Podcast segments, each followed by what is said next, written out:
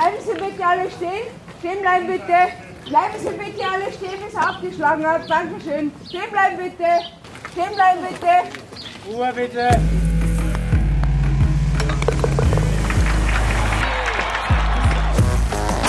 Tea Time, der Golf-Podcast.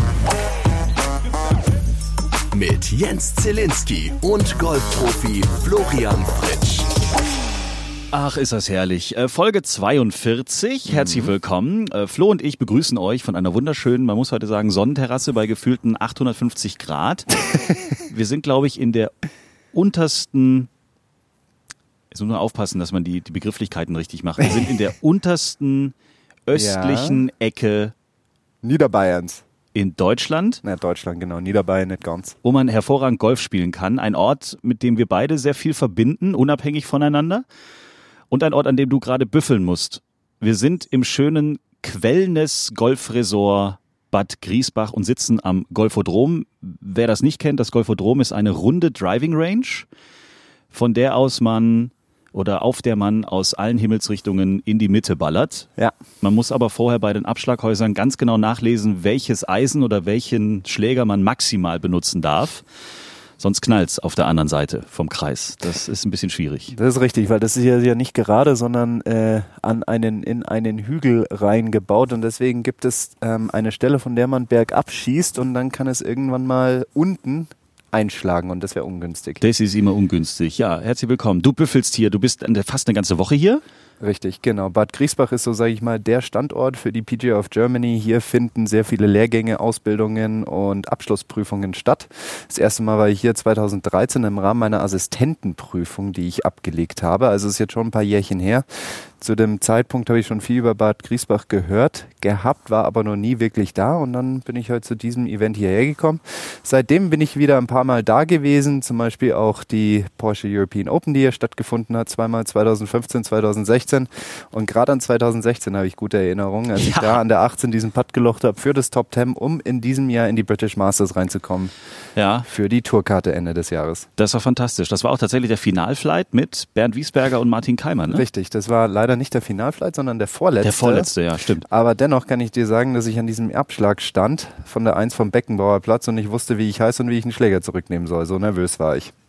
Ja, das hast du ja schon oft ja auch hier erzählt in, in Tea Time. Aber klar, ich meine, hallo, das waren Menschenmassen. Ich bin selber mitgelaufen. Das war fantastisch äh, anzugucken.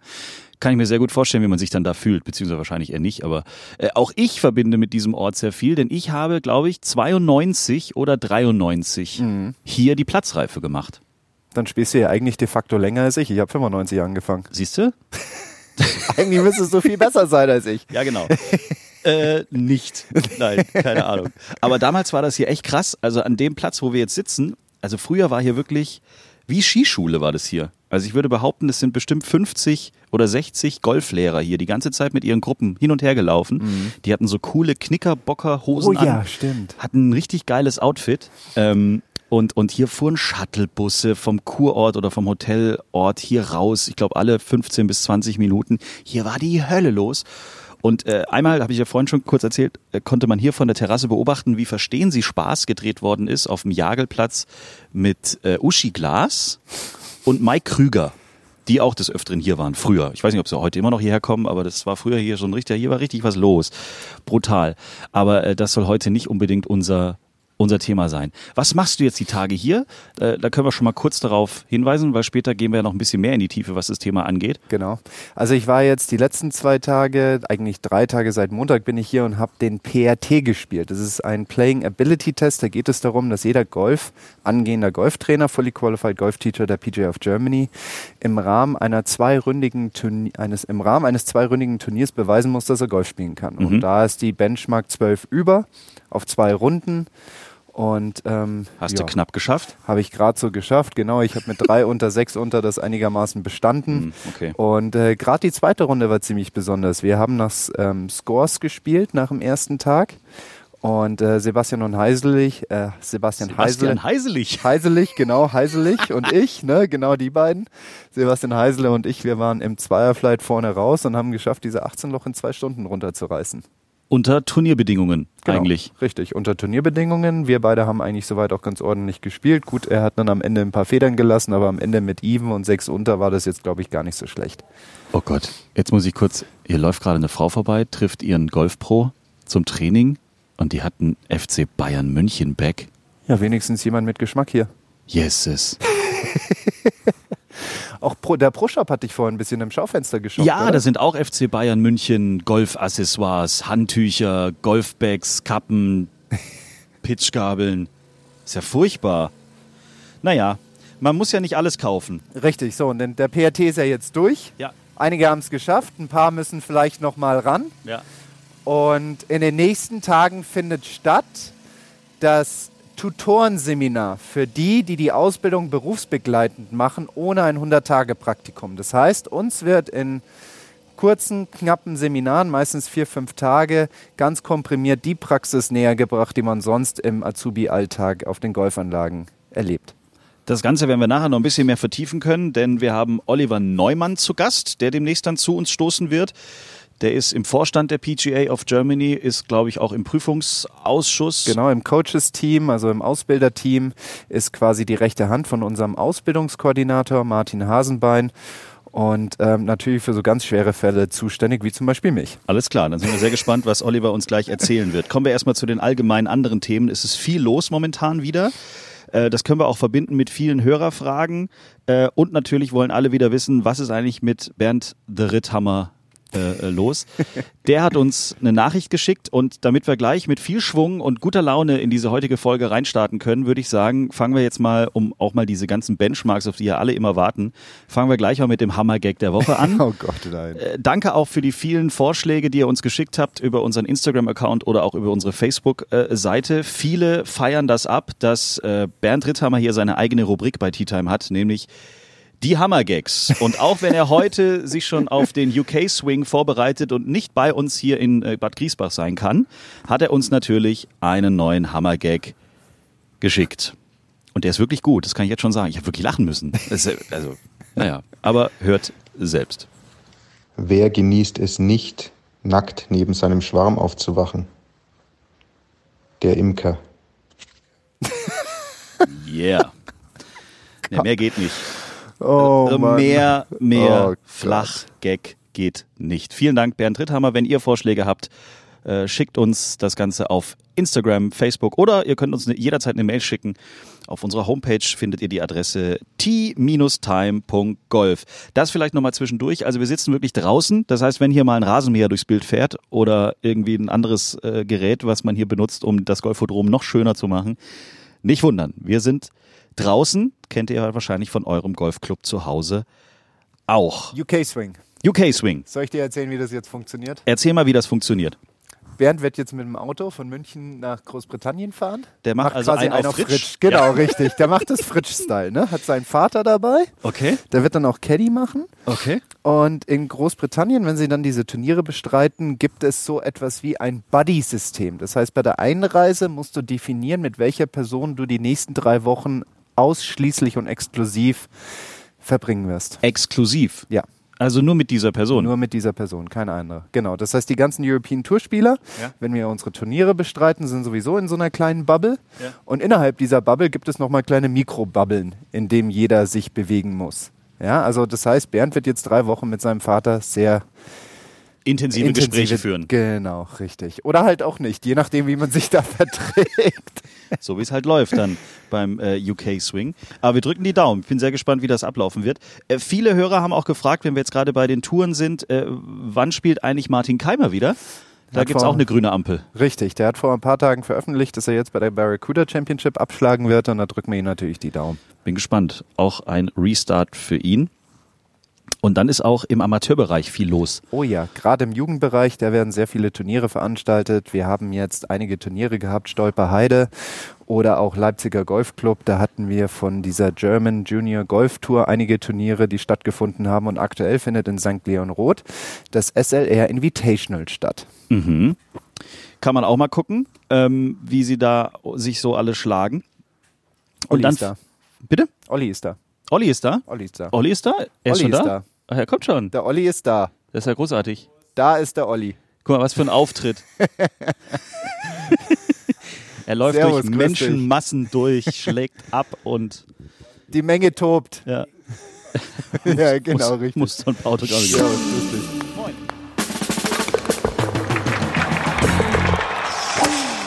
Äh, ja, Oliver, herzlich willkommen. Guten Morgen. Wir haben schon so ein bisschen gesprochen. Flo hat schon ein bisschen erzählt, aber jetzt wollen wir ja wirklich die Wahrheit wissen. Gut. Was er so die ganze Woche hier machen muss, was so ansteht Genau, und ja. wie er sich wirklich schlägt. da bin ich auch gespannt. Nein, also ihr seid hier in Bad Griesbach, das ist ein Stützpunkt der PGA of Germany. Das heißt, äh, ihr seid hier sowieso des Öfteren, klar. Aber jetzt so in dieser Woche, jetzt mal konkret, was, was, was passiert diese Woche mit den ganzen Nasen rund um Flo und ihn selbst?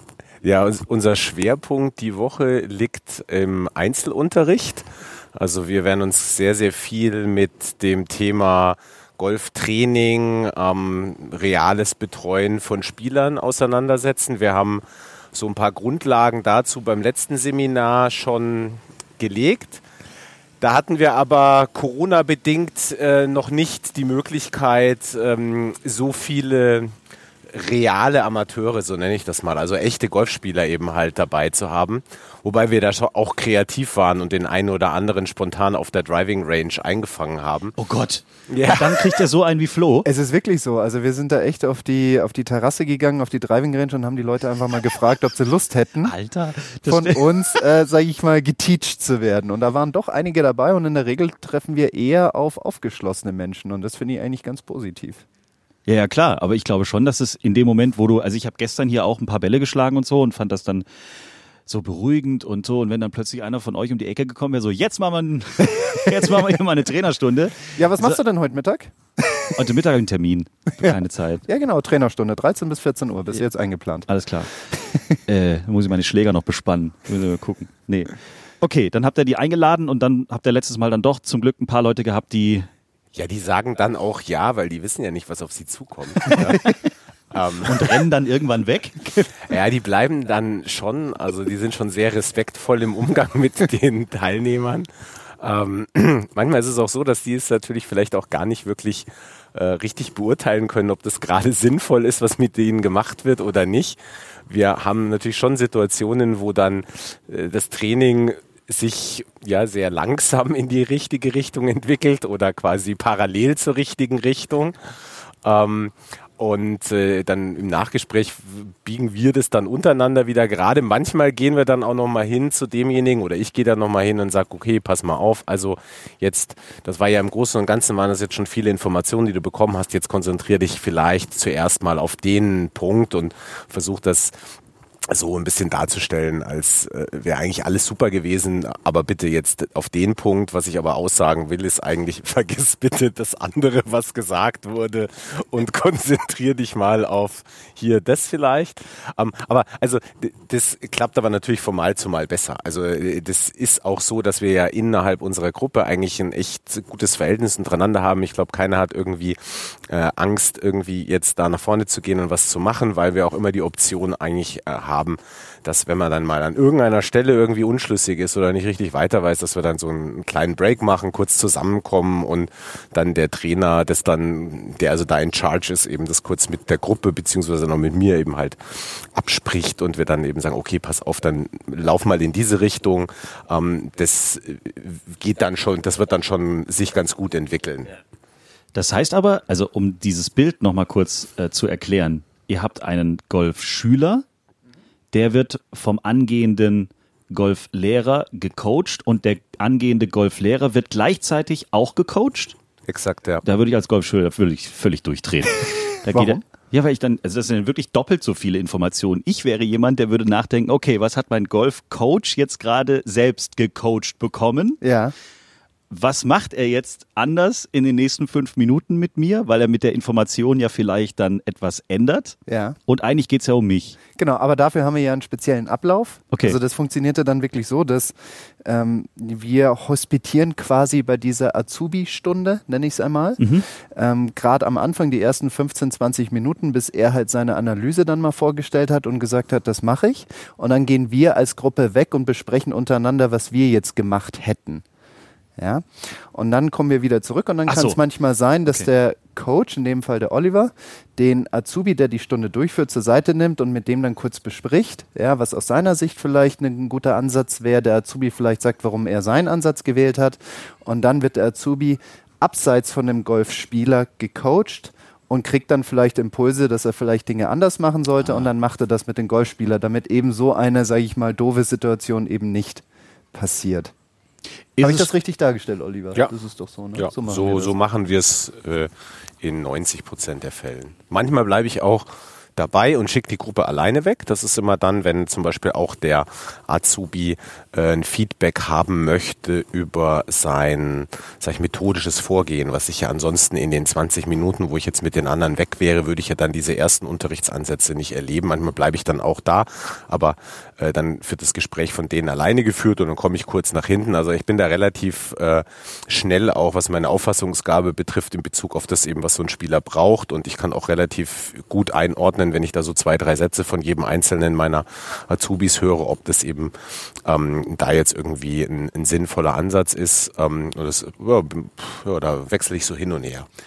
Da würde ich eigentlich ganz gerne so ein bisschen drauf eingehen. Ich habe jetzt 2013 meine Assistentenprüfung eben hier in Bad Griesbach gemacht. Ja, das ist äh, das Modul 1 und das schließt mit der Assistentenprüfung ab. Und dann kannst du ja ins Modul 2 gehen und nach zwei Jahren bist du dann Fully Qualified Golf Teacher. So, und ich habe gedacht, hey, perfekt, ich habe das Modul 1 damals gemacht und steigst jetzt beim Modul 2 an und äh, ein und machst dort weiter, wo du aufgehört hast. Aber in der Zwischenzeit hat sich ja doch etwas geändert. Ja, inzwischen arbeiten wir mit einem 10-Punkte-Plan. Und als ich bei meinem ersten Seminar drin saß und, und die, die Coaches immer davon gesprochen haben, ja, ihr wisst hier im Zehn-Punkte-Plan und das ist so und so funktioniert, saß ich da und ich so, Zehn-Punkte-Plan? Was ist das? Das habe ich irgendwie gar nicht so damals ähm, mitbekommen. Ich glaube, 2013 war das noch nicht Teil der Ausbildung. Da hat sich, glaube ich, was getan. Und ähm, Oliver, vielleicht kannst musst jetzt nicht auf jeden einzelnen Punkt vielleicht eingehen. Das würde vielleicht den Rahmen hier ein bisschen sprengen, aber woher, also wann kam der Zehn-Punkte-Plan und was war so die Idee dahinter? Also der Zehn-Punkte-Plan ist eigentlich ähm, etwas, was relativ lange gedauert hat, um so in seiner Gesamtheit zu entstehen. Also es haben sich immer wieder Teile daraus sind schon eingeflossen in die Ausbildung, aber irgendwann haben wir den dann in seiner Gänze kreiert und die die Motivation, ihn so jetzt zu gestalten, wie er jetzt ist, lag eigentlich darin, dass wir natürlich beobachten insgesamt ähm, im Golfmarkt, dass ähm, Golfspieler ähm, ja vielleicht eben weniger Training nehmen, als das früher der Fall war. Gibt es da eine Gruppe, die da besonders hervorsticht, die weniger Training nimmt oder ist es durch alle Leistungsklassen hinweg gleich? Nee, das ist natürlich schon unterschiedlich, weil es gibt ja zum einen mal jetzt sag ich mal diese die die Anfänger, äh, Beginner, die ich nenne es jetzt mal gezwungenermaßen irgendwie Training machen, für die das eigentlich jetzt völlig klar ist zu sagen, okay, alles klar, ich will Golf lernen, ich brauche jetzt also einen Trainer oder einen, einen Lehrer. Dann gibt's die, die jetzt im Leistungsbereich angesiedelt sind, die äh, haben auch irgendwie aus der, au, au, ja, aus der aus der Gewohnheit heraus irgendwie einen Trainer, weil es gibt halt Mannschaftstraining und das ist halt unser Mannschaftstrainer. Also. Leistungsbereich wäre so ab Handicap 6, oder? 6 und besser. Gerade die, die halt in irgendwelchen Mannschaften Ja. eben spielen und so, äh, die kriegen ja oftmals dann ihr Training auch bezahlt. Das, vielleicht würden die das gar nicht investieren, das Geld, wenn die das nicht bezahlt bekämen. Und dann gibt's aber eine relativ große Gruppe, die ist genau die dazwischen. Die sind halt eben schon, die spielen schon, sag ich mal, mindestens fünf, sechs Jahre. Die haben auch so ihre ersten Golftrainer-Erfahrungen auch nach dem Anfängerstadium äh, hinter sich und haben irgendwie festgestellt, nee, irgendwie so richtig bringt es nix und da, da wird immer mein Schwung umgestellt und dann treffe ich nix mehr und, äh, und ja, die gehen dann natürlich, je nachdem, wie talentiert die sind oder welche Vorerfahrungen die halt haben, äh, hängen die halt dann irgendwo, manche bei Handicap 36, manche bei Handicap 25 und manche hängen halt bei Handicap 15. Ja, so und haben sich so mehr oder weniger mit, mit damit abgefunden, dass es eben halt äh, ja Tagesform ist, ob Ja. es eben halt klappt oder nicht. Ähm, wissen Genau mein Profil. Das bin, das bin genau ich. Ja, die wissen, dass man praktisch im Schnitt äh, sich jedes siebte Turnier unterspielt. Also sagen sich, alles klar, muss ich 21 Stück in der Saison spielen, damit ich dreimal eben halt mich runterspiele. Okay. Ja, dann kannst du noch ausrechnen, äh, wie oft du dann auf Puff auch puffern musst, damit ja. es überhaupt irgendwie positiv aufs Handicap eben halt auswirkt. Ja, und das ist aber so eine Gruppe, die wir also schon identifiziert haben als diejenigen, die dann eben irgendwann aufhören, Golftraining zu nehmen. Und deswegen jetzt kriegen, gehen wir nochmal zurück zum 10-Punkte-Plan. Deswegen wurde dieser 10-Punkte-Plan mit entwickelt, um eben die etwas besser erreichen zu können, oder? Deswegen sind Teile des Zehn-Punkte-Plans ganz anders ausgerichtet als Golftraining vorher ausgerichtet war. Vorher war Golftraining in der Wahrnehmung auch der sozusagen des Marktes eigentlich reines Techniktraining. Also das heißt reines Training, langes Spiel und meinem Schwung. Ja, daher kam auch das, ja, mein Schwung wird immer umgestellt, weil oftmals wurde man dann halt dahingestellt, da hat man ein paar Bälle gehauen, dann hat der Trainer eben halt geguckt, was an dem Schwung irgendwie nicht passt und dann wurde da rumgebastelt. Der Zehn-Punkte-Plan hat eigentlich zwei ganz wichtige Ansätze. Der, der eine Ansatz, bei dem wir eigentlich zuerst begonnen haben, war der mehr Spielbezug herzustellen. Also das heißt zu sagen, okay, Golf besteht ja jetzt nicht nur aus dem Schlagen von langen Schlägen und dann entsprechender Technikanalyse, sondern Golf besteht eben halt aus, sag ich mal, all diesen verschiedenen Schlagaufgaben, die, die sich mir stellen auf dem Golfplatz und alleine, äh, sag ich mal, ein großes Defizit in einem Bereich reicht ja schon aus, um eben halt wirklich einfach nicht äh, sein, sein, sein Spielniveau zu erreichen, wenn man jetzt beispielsweise nicht aus dem Sand kommt, ja, und man ist dann aber dreimal pro Runde im, im Bunker, dann hat man halt diese drei Striche produziert äh, und dann kann man es durch die anderen Bereiche nicht mehr ausgleichen. Also haben wir gesagt, wir wollen eigentlich, dass der Trainer sich erst einmal ein Bild davon macht, wie spielt denn jemand auf dem Golfplatz? Also das heißt, was ist seine, wir nennen das Spielanlage, wie spielt er das Spiel, wo sind seine Stärken und seine Schwächen? Und dann wird konkret in dem Bereich gearbeitet, in dem er das größte Verbesserungspotenzial hat. Das ist der eine Aspekt, der neu war zu dem, wie es vorher war. Vorher war es äh, Ball-Bodendraw mit dem Eisen 6 war sozusagen immer das Unterrichtsziel. Und das kann es aber nicht sein, weil, naja, ich meine, weiß es ja selber, also man kann auch eben halt äh, acht oder neun unter Paar spielen, wenn man den Ball von links nach rechts drehen lässt, ja. Und man kann ihn sogar vielleicht, man kann vielleicht sogar so spielen, auch wenn man keinen Bodenkontakt in der, in der Qualität hat. Das war das eine. Das andere war, dass ähm, in der Vergangenheit, und da rede ich jetzt schon wirklich über die vor eher zehn Jahren, war es so, da hat der Trainer letztendlich sein, seine Art des Trainings einfach auf den Spieler drauf gestülpt. Das bedeutet, genau, entweder passt es oder es passte nicht. Es wurde aber vom Trainer oder auch in, bei uns in der Ausbildung wurde eher ignoriert, dass es eben seitens des Spielers unterschiedliche Motivationen Und das ist halt gab. dann doof, wenn du ein Golfclub bist, wo vielleicht nur ein Golftrainer ist, davon gibt's ja ein paar in Deutschland, dann müssen halt die 500 Mitglieder, wie viele auch immer da sind, halt einfach Glück haben, dass der Trainer irgendwie auf alle passt. Ansonsten ist halt doof, ne? Und darauf habt ihr ja dann reagiert. Genau, und wir haben schon auch bemerkt, dass es jetzt im Markt Kollegen gibt, die extrem gut mit einer großen Bandbreite an Leuten klarkommen, die auch zum Teil super erfolgreich, erst einmal wirtschaftlich erfolgreich waren, weil sie eben unheimlich stark nachgefragt waren wo man dann vielleicht gesagt hätte, naja, aber sag mal, so eine technische Koryphäe ist er ja nicht gerade, aber der hat total viele Leute, die zu ihm gehen. Und äh, wir haben eben all, bevor wir diesen Zehn-Punkte-Plan so entworfen haben, haben wir natürlich ein bisschen Research betrieben und haben uns das angeschaut und sind, haben auch mit diesen Leuten gesprochen. Und dann haben wir relativ schnell festgestellt, dass deren Geheimnis es eigentlich ist, dass sie eben halt äh, die Fähigkeit haben, gut äh, zu identifizieren, was wer steht da vor mir, was will derjenige, der vor mir steht. Und das geht jetzt, sage ich mal, vom betreuten Bälle schlagen, ja, also dass da man eben einfach nur den Talk macht, während der andere eben halt übt, bis hin zu demjenigen, der klar formuliert, hey, pass auf, ich habe jetzt mit dem Golfspielen angefangen, ich war schon im Tennis und im Skifahren und sonst wo war ich irgendwie richtig gut und das will ich im Golf auch werden. Ich will, mein Ziel ist es, äh, irgendwann mal im Leben eine Paarrunde zu spielen. Okay, jetzt was, wie viel Zeit hast du, äh, die du in dieses Spiel investieren willst? Ja, so viel wie du sagst, dass ich investieren soll. Und dann haben wir diese beiden Extreme und dazwischen gibt es natürlich noch ganz viel andere. Und dann haben wir uns mit dem Thema Persönlichkeit auseinandergesetzt. Äh, und das ist natürlich jetzt, wenn wir das jetzt ausbilden, also jetzt innerhalb jetzt dieser, dieser drei Ausbildungsjahre, mh, natürlich auch wie überall ähm, ganz unterschiedlich äh, erfolgreich, weil der eine Teilnehmer bringt halt von Haus aus eine größere Affinität mit, der hat vielleicht mehr Lebenserfahrung, der ist selbstreflektierter ähm, und andere wiederum das sind dann häufig auch eher die Jüngeren, die sind dann noch gar nicht so weit in ihrer eigenen Persönlichkeitsentwicklung und tun sich natürlich relativ hart äh, damit überhaupt auf die Persönlichkeit von jemand anderem einzugehen, weil wenn ich selber nicht weiß, wie bin ich, ja, dann ist natürlich auch schwierig, mich an jemanden anderen ein bisschen anzupassen, weil ich muss dann ja eigentlich erstmal auf die Reise gehen und gucken, okay, wer bin ich eigentlich? Ja. Würdest du dann wieder mehr Golftraining nehmen, wenn du jemanden hättest, der mehr auf dein Spiel eingeht, anstatt deinen Schwung und ein bisschen mehr versucht, ähm, mit dir auf einer persönlichen Ebene zurechtzukommen? Ich erzähle das ja schon seit Jahren, dass ich eigentlich mal wieder regelmäßig trainieren möchte. Bei mir gibt es einen Faktor Zeit, der ist ein bisschen zu klein. Ja. Und wenn ich zum Golfen komme, habe ich irgendwie Bock auf den Platz zu gehen.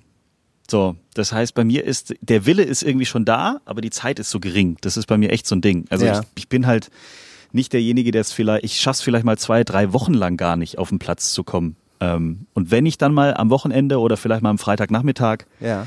rauskomme, dann will ich mit meinen Kumpels irgendwie 18 Loch spielen und danach noch zwei Hefeweizen trinken und dann ist das Thema Golf für mich für die nächsten Tage auch schon wieder vorbei. Also Meinst du, es würde Sinn machen, wenn der Golftrainer dann da ein Angebot schafft, das mehr mit Spielen zu tun hat, so betreutes Spielen, ja, wo er dann irgendwelche Inhalte vorgibt? könnte ich mir vorstellen, dass das bei mir oder bei mir attraktiver wirken würde. Ja. Also ich habe auch mal in so einem in so einer äh, Hackermannschaft vor drei Jahren mal mitgespielt. Tatsächlich gab es da auch ein Trainingsangebot. Immer mittwochs um 18 Uhr und dann gab es auch ein Angebot, dass man halt auch später kommen kann. Also es wurde auf zwei Gruppen verteilt, je nachdem, wann du halt Feierabend hast. Ich habe es in der Saison geschafft, am Wochenende die blöden Spiele zu spielen. Äh, beim Training war ich, glaube ich, beim ersten. Und das war's. Das hat, dann, dann merkst du auch, okay, die Mannschaft trifft sich mittwochs. Du hast gemerkt, dass da eine richtige Dynamik drin ist. Ja. Ähm, die, die werden jede Woche irgendwie auch ein bisschen besser oder, oder haben irgendwie dann auch so ein bisschen das Thema Taktik und so weiter ein Ja. bisschen mehr im Griff. Das habe ich dann richtig auch gemerkt. Ähm, ja, und dann habe ich dann auch gemerkt, dass ich dann nicht mehr so oft aufgestellt war, weil ich halt einfach nicht da war. Ja, es ist, verstehe. Das ist bei mir so ein bisschen vielleicht das andere Extrem. Zudem fahre ich zu meinem Golfclub auch in der Regel so 40 Minuten. Ja, das ist Das ist weit. schon dann echt Und weit. das ja. ist halt auch nicht so ein Ding. Also eigentlich müsste ich erstmal einen Club finden, wo ich sage, da kann ich in zehn Minuten mit dem Auto hinfahren, da kann Ja. ich auch unter der Woche mal abends einfach nur einen Eimer Bälle schlagen. Ja? Ja. Aber bei mir ist es immer mit einem riesen Aufwand verbunden. Ich Ja. fahre quasi eine Stunde hin und eine Stunde zurück. Ähm, und dann ist bei mir das eher so, dass ich sage, hey, ähm, lieber 18 Loch spielen. das Thema, das wir dann versuchen zu ähm, ähm, einzufangen, wenn wir dann mit Spielern arbeiten, ist halt das Thema Spielanlage. Kennst du deine Spielanlage? Also was sind deine Stärken und Schwächen? Meine Stärken sind die Fairway nie zu treffen. Ja, das stimmt. Ähm, das ist eine absolute Stärke von mir. Also abstraktes Golf ist deine Stärke. ja. Ich kann unheimlich schön vorschreien. In allen möglichen Tönen. Ja, in allen Sprachen. äh, nee, ich, ich glaube, dass ich, ähm, dass ich das tatsächlich noch nie so richtig analysiert habe. Also ich, ich glaube, dass ich mit, äh, dass mein Kopf mir viel vorgibt. Also tatsächlich die Nummer, dass ich, wenn ich in der T-Box stehe, dass mein Kopf mir schon sagt, jetzt gucken wir mal, ob wir rechts oder links im Wald landen, anstatt Ja, zu sagen, verstehe. wir landen genau safe in der Mitte. Ja. Und das können wir und das geht jetzt voran. Da ist bei mir schon von vornherein fast schon der Spaß daran, zu gucken, ob die, also ich gucke tatsächlich, ob die Bahnen rechts und links von meiner Bahn, ob da Leute sind, bevor ich meinen Probeschwung mache. Einfach nur um zu gucken, warte ich vielleicht sogar noch kurz, weil heute habe ich so eine leichte Rechtstendenz Okay. und da kommen gerade Leute. Völlig Genau. bescheuert, aber ja. Also deswegen, das habe ich tatsächlich in der Form so noch nie gemacht, wie du es auch letztes Mal in der letzten Folge erzählt hast, dass du mit, mit äh, Schülern dann auf den Platz gehst, um mal zu gucken, was können die eigentlich. Genau, ja, das ist ja jetzt ein elementarer Bestandteil bei uns in der Ausbildung, ist Teil des Zehn-Punkte-Plans mit.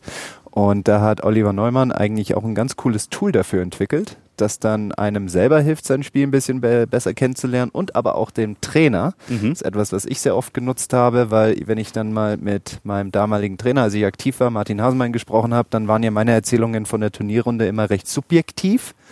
Ja. Und es hat dann so ein bisschen dieses Tool gefehlt, dieses Werkzeug gefehlt, dass er meine Runden objektiver nachvollziehen konnte. So, und da kommt jetzt hier das damalige B. Bressy, das jetzige Vor ins Spiel. Ne? Was, hast denn, was habt ihr denn da so kreiert, Oliver? Also ich habe das ja zusammen mit einem Golf-Jugendfreund von mir entwickelt und der ist äh, in seiner ursprünglichen Tätigkeit Unternehmensberater. Äh, und wir, als wir mal Golf gespielt haben, hat er sich über das Training, was er eben halt in seiner Jungseniorenmannschaft äh, hat, eben ein bisschen ausgelassen, hat gesagt, hm, irgendwie, irgendwie, wie trainieren wir immer alles querbeet und ich habe das Gefühl, ich werde irgendwie gar nicht besser. Ja. Und du hast es ja auch schon gesagt mit dem Thema Zeit, ja, also ich meine, wenn man berufstätig ist, hat man eben halt nicht unendlich viel Zeit, also muss man seine Trainingszeit versuchen effektiv zu nutzen. Und da man in, in einem Bereich, in dem man eben halt sich weiterentwickeln will, auch eben halt relativ viel Zeit investieren muss, dann wäre es wichtig, dass man tatsächlich all die Zeit, die man hat, genau in den richtigen Bereich eben dann Ja. hineinsteckt. Genau. Und er aus seiner Herkunft äh, Unternehmensberatung sagte, Menschenskind, wenn ich in ein neues Unternehmen komme, dann mache ich erstmal eine anständige Analyse und gucke mir das erstmal alles an. Und dann gibt es eben halt zwei, drei Bereiche, in denen sozusagen müssen eben halt die Anpassungen und die Veränderungen eben halt äh, angesetzt werden. Und so stelle er sich das beim Golf vor. Dann haben wir, habe ich ihm erzählt, was es so für Rundenanalysen gibt und habe ihm zum damaligen Zeitpunkt erzählt, dass aber keine dieser Rundenanalysen irgendwie tatsächlich von den Leuten oder von den Spielern gerne gemacht wird und vor allem, dass sie von der Aussagekraft her auch noch nicht so gut sind und dass es derzeit äh, auf der PGA Tour aber eine Statistik gäbe, das nennt sich Strokes Gained, bei dem eben ähm, die Spielleistungen in einem bestimmten Bereich in sozusagen mit einer anderen Gruppe, also auf der Tour mit dem Feld, also mit dem Spieler-Teilnehmerfeld verglichen wird und eben halt in anderen äh, Bereichen eben halt mit irgendeiner Benchmark, zum Beispiel da, wo man hin will, wenn man Handicap 18 hat und man möchte Handicap 9, dann vergleicht man sich mit Handicap 9. Und diese Daten, also diese Strokes Gain Daten zu ermitteln, ist händisch und so nebenbei im Prinzip nicht möglich oder kaum möglich und Ja. das ist ein wahnsinniger Rechenaufwand. Das stimmt, ja, das habe ich selber miterlebt, als Strokes Gained kam auf der Tour. Da sind viele immer abends mit ihren Excel-Listen rumgerannt und haben das alles eintragen müssen, was sie während der Runde selber in das Notizbuch reingeschrieben haben. Also ich habe jetzt aus 137 Metern Neunereisen aus dem Raff geschlagen und war danach 17 Meter weg oder sowas. Das war ein Riesenaufwand während der Runde, obwohl man sich ja eigentlich eher in dem Moment auf das ähm, Spiel konzentrieren müsste. Spiel konzentrieren sollte, hat man eigentlich fast stati statistische Erhebungen gemacht und dann am Abend nochmal im Rahmen von so 30 bis 60 Minuten das alles eingepflegt und durch irgendwelche komplizierten Algorithmen ähm, ausgerechnet. So und da kommt Ollis vor ins Spiel, die macht es äh, nahezu automatisch. Das Einzige, was ich machen muss, ist mein Handy irgendwie bei mir zu haben und dann geht das schon. Ja, das, also die Lösung von all diesen Problemen ist eigentlich das, wenn man seine Golfrunde äh, in ein Birdie-Book einzeichnen würde, ja, mit der Hand. Ich habe dahin geschlagen, ich habe dahin geschlagen, ich habe dahin geschlagen. Dann könnte letztendlich äh, eine Software eben halt berechnen, wie eben halt die Strokes Gain Daten von dieser Runde sind. Und das haben wir digital abgebildet. Und damit sich die Menschen eben halt noch leichter tun beim Benutzen, haben wir eine Technologie, eine patentierte Technologie äh, entwickelt, bei der mit Hilfe der äh, Sensorik, die ein Smartphone oder eben halt auch eine Smartwatch hat, ähm, automatisch aufgezeichnet wird, wo man langläuft. Es werden automatisch die Schläge identifiziert, wo man schlägt. Und äh, dann muss man am Ende der Runde, also während der Runde macht man gar nichts und am Ende der Runde äh, muss man dann sie einmal hochladen, den Score verifizieren, äh, ein bisschen nochmal auf den Grüns entsprechend eben Fahnenposition justieren, weil das ist eben tatsächlich etwas, was nicht so automatisch abgebildet werden kann. Aber es geht jetzt so gut wie automatisch und dann hat man nach fünf sechs Minuten Nachbereitung eine ja, Statistiken über diese Golfrunde, die man gerade gespielt hat. Wenn man jetzt diese Golfrunde äh, anschaut, kann man die Stärken und Schwächen dieser einen Runde anschauen, wenn man eben halt das regelmäßiger macht. Und das machen eigentlich die meisten User von uns regelmäßig. Dann kannst du eben halt aus fünf oder zehn Runden perfekt ableiten, wo liegen sozusagen die Stärken und wo liegen die Schwächen. Man kann tatsächlich auch genau sehen, wie viele Schläge kannst du dir in dem jeweiligen Bereich noch sparen. Ja, und das ist natürlich sau spannend. Dann hast du noch den Riesenvorteil, dass du dann sagst, okay, ich habe jetzt einen Bereich, da kann ich mir vier Schläge sparen. Ich habe meinetwegen Handicap 15, will auf Handicap 9 und vier dieser Schläge, die mir fehlen bis zum Handicap 9, die liegen beispielsweise im Bereich äh, Abschläge vom Tee.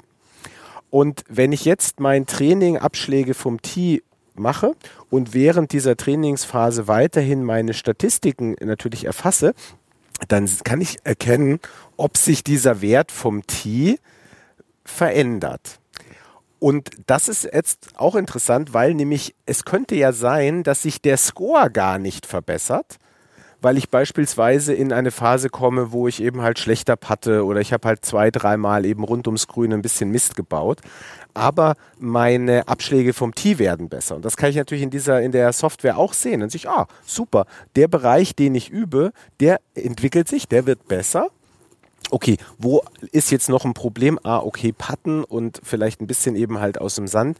Naja, gut. Das war aber auch vielleicht ja tatsächlich eben halt ein bisschen unkonzentriert, weil schon auch klar, wenn man eben einen Spielbereich trainiert, dann soll dort auch der Fokus liegen. Und dann muss der in den anderen Bereichen auch runter. Das heißt, es ist dann auch mal völlig in Ordnung, wenn ich mit dem Fokus besser vom Tee auch mal ein bisschen beim Patten, naja, ein bisschen abtauche, weil ich eben halt, ich muss ja meine Ressourcen auch irgendwie sparen. Ja, ja.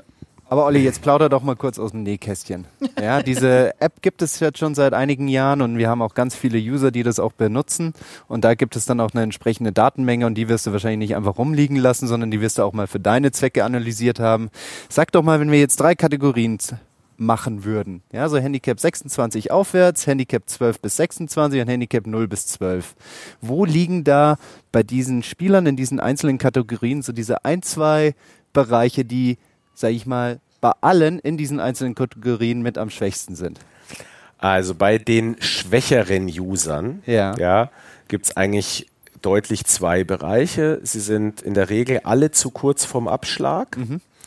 und haben wenig verlässliche Transportschläge. Ja. Also das ist, äh, das ist, das ist da ganz deutlich. Ähm, also verlässlich im Sinne von, da passieren dann einfach zu viele von diesen 25 Meter Dingern, Ja. die dann eben zwischendurch passieren. Ich kann natürlich auch ein bisschen sehen, was die für Schläger benutzen. Ähm, und natürlich greifen die dann in der Regel meistens zu Fünfer- und Dreierhölzern vom Fairway, wo man dann sagen könnte, okay, vielleicht wäre ein 22 oder 24 Grad geloftetes Hybrid, ja, mit ein bisschen kürzerem Schaft vielleicht die bessere Lösung, um den Transportschlag zu machen. Okay, also schwächere Gruppe, zu wenig Länge und zu wenig Konstanz oder Wiederholbarkeit, wie zu wenig Trefferqualität in den Transportschlägen. Ja, die Mittelgruppe, die hat äh, tendenziell das Problem, dass sie ähm, Da gehörst du dazu, Jens, gell? Hör zu. Ich bin Mittlergruppe. die, mit, die mittlere Gruppe, die hat tendenziell das Problem, dass äh, die haben ähm, zu viele krasse Ausreißer, mhm. gerade auch Abschlag. vom Abschlag. Volltreffer. Eher jetzt nicht so ein Längenproblem, aber dafür Ball weg. So. Und wenn Exakt. man halt jetzt zwei, dreimal pro Runde einen Ball verliert, dann Das ist gut. Das, ist ja wenig. Dann ist das wenig. Für die, manche ist das wenig. Und für andere ist es trotzdem schon nicht mehr ausgleichbar. Exakt. Das ist toll. Also, Ähm, das, ist, das ist natürlich, also Fakt ist, Daten können sozusagen den Bereich identifizieren. Was jetzt in dem konkreten Bereich verantwortlich ist für, sage ich mal, diese krasse Richtungsabweichung. Ja, das könnt ihr jetzt nicht Das so kann ich nicht sagen. Das kann ich aber natürlich erst einmal zwar aus meiner Trainererfahrung vermuten, was es ist, Ja.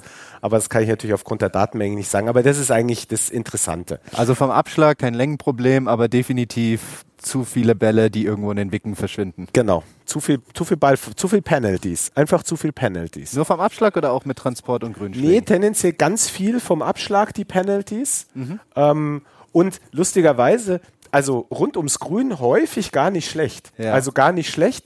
Natürlich jetzt in der Wahrnehmung eines Einzelnen vielleicht trotzdem, Ja. vielleicht ich bin zu schlecht, aber das liegt meistens daran, weil die Leute nicht wissen, ähm, dass man halt einfach auch gar nicht so nah ranhaut. Ja, auch bei einem Chip. Ne? Also ein Chip ist ein Ergebnis von einem Chip ist nicht immer ein Tap-in, ja, sondern wenn der da 2,50 Meter da rangeht, da ist es für so einen normalen Mittelklasse-Golfer schon ein super Ergebnis und selbst wenn er vier Meter weg ist, ist es noch okay.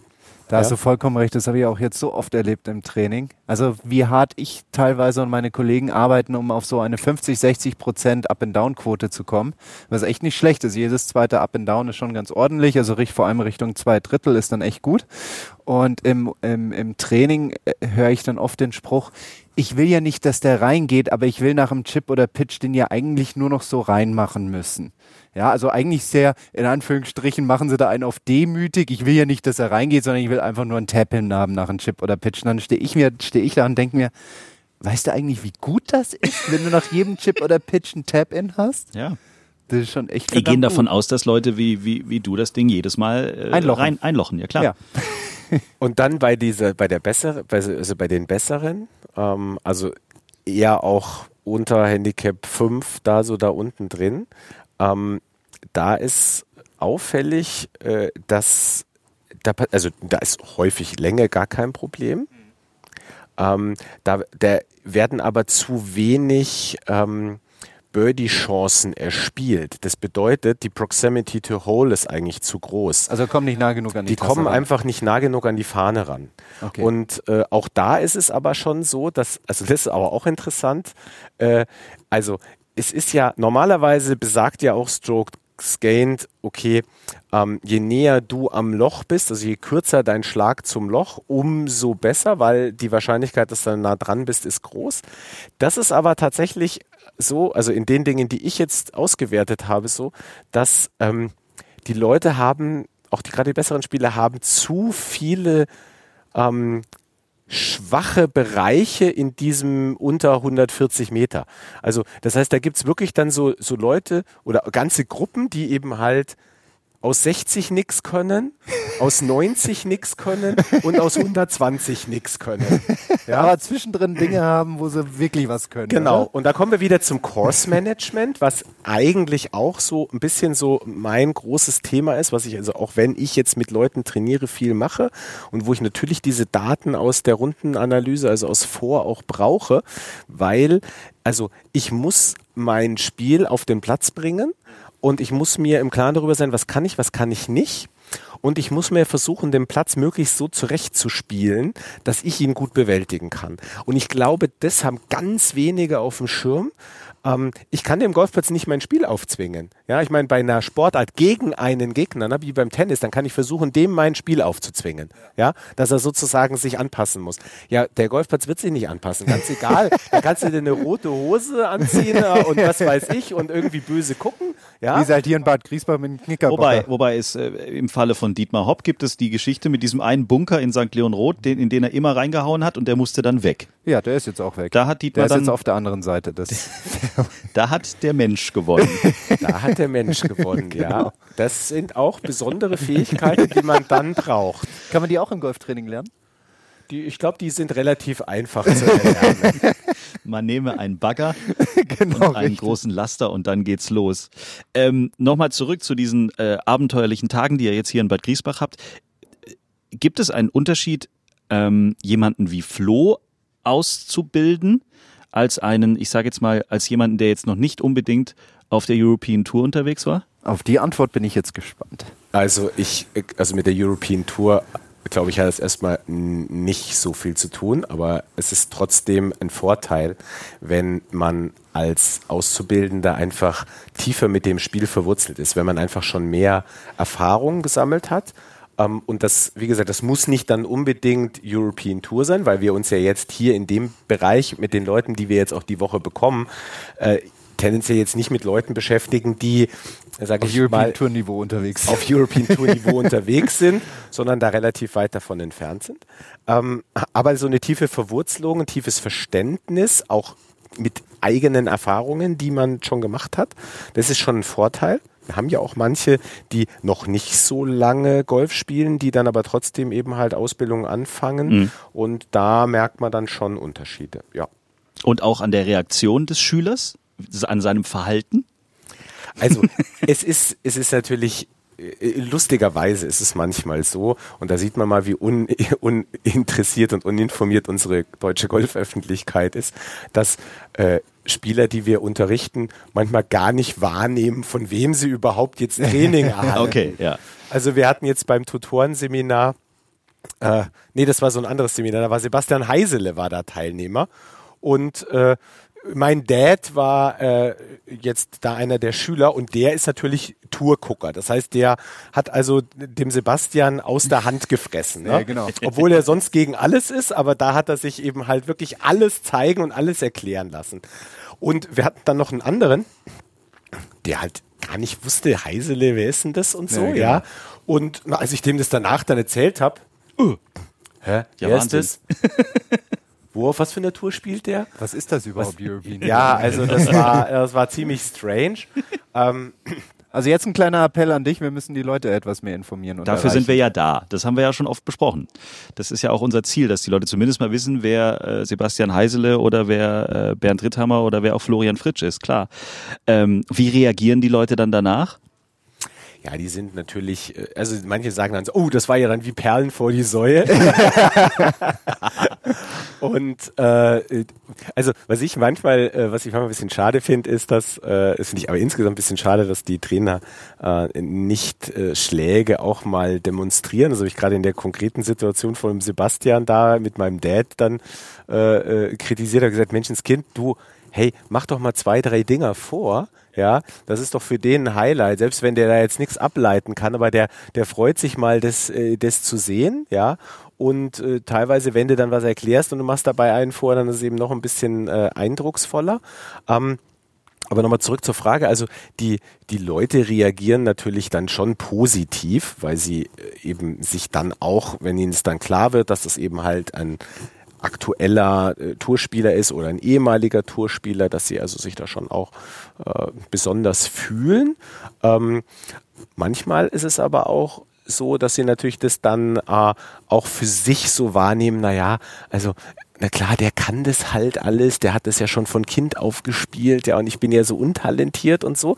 Und ich habe auch schon erlebt, dass manche Golfschüler sich eher zu einem Trainer hingezogen fühlen, der nicht so gut spielt, weil sie dann, ja, der versteht ja dann besser, wie es mir geht. So, das haben wir zum Beispiel öfters auch mal im, im Bereich, im Damenbereich. Also wo, äh, ich hatte mal in meiner Golfschule vor vielen Jahren hatte ich mal eine, eine ganz liebe Kollegin und die hatte wirklich eine, eine riesengroße Nachfrage, weil halt vor allem die Frauen, ja, äh, zu ihr gegangen sind und mir dann auch eben dann rückgemeldet haben, Menschenskind, das ist so toll, dass wir jetzt hier eine, eine Frau in der Golfschule haben, weil die versteht wenigstens meine Probleme. Die hat dann eben halt dieses Ding mit, ja, ich hau ihn halt nicht 280 Meter vom Tee, sondern die hauten halt auch eben halt nur 175, ja, und deswegen kann sie sich besser in mich hineinversetzen. Also sowas haben wir dann schon auch. Ja. Da muss ich jetzt aber auch sagen, dass für mich der Switch vom Golfspieler zum Golftrainer auch nicht so einfach war. Also das, da, da sagt ja eigentlich Klar. jeder um mich herum, ja, dann gehst du da hin und machst es einfach. Aber es ist nicht so. Ja, und jetzt merke ich dann auch im Training, das ich in der letzten Zeit immer öfters gegeben habe, dass ich dazu tendiere, gern mal so, so Sätze fallen zu lassen wie, mein Gott, dann drehst halt die Kelle auf und machst es halt so. Bitte was? Ja, genau, richtig. Und Ja. das ist dann so die Reaktion. Und dann Welche merke ich, okay, Kelle? dann muss ich, genau, machst die Kelle auf und machst es so. Und dann steht jeder da und so, was meinst du mit so? Ja. so halt, ne? Ja. Und dann machst du es halt so und dann kommt er so rein und machst es halt so. Und da, da merkst du halt echt, okay, du musst, du musst von, wie du erklärst, wie du Leuten etwas beibringst, so von der Methodik und Didaktik, echt so auf die Trainerschiene ein bisschen wechseln und Mhm. kannst hier nicht den Golfspieler machen. Klar. Wie, wie sonst auch immer, weil wenn ich zu meinem Kollegen hin, hingehe und sag, du, ich will das so machen und mach das halt so, dann weiß er, was ich meine. Ja, aber das wissen eben nicht alle. Und das ist definitiv etwas, was ich äh, noch lernen muss. Tea Time. Die Players Playlist.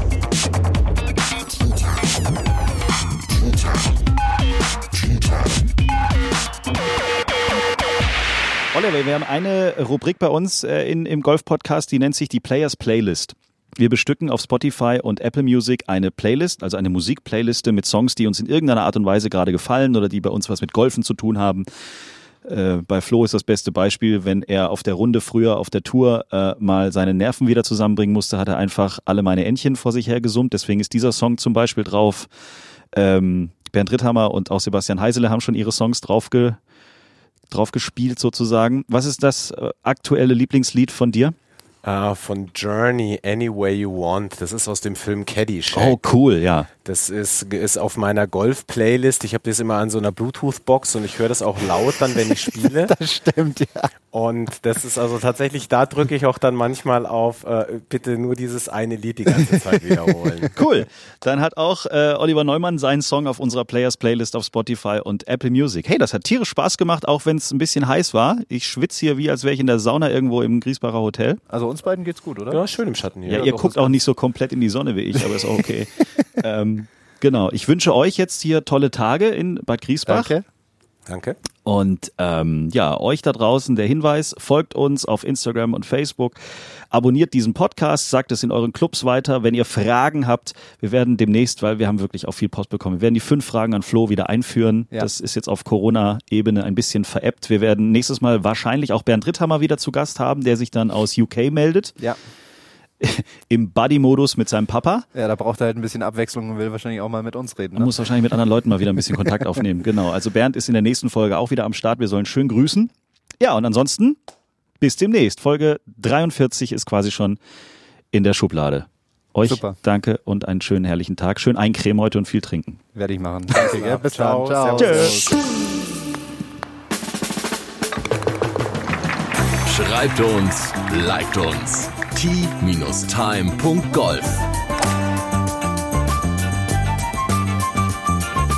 Tea Time, der Golf-Podcast. Auch auf Facebook und Instagram. Tea Time. Tea Time ist eine Produktion von Pot Ever.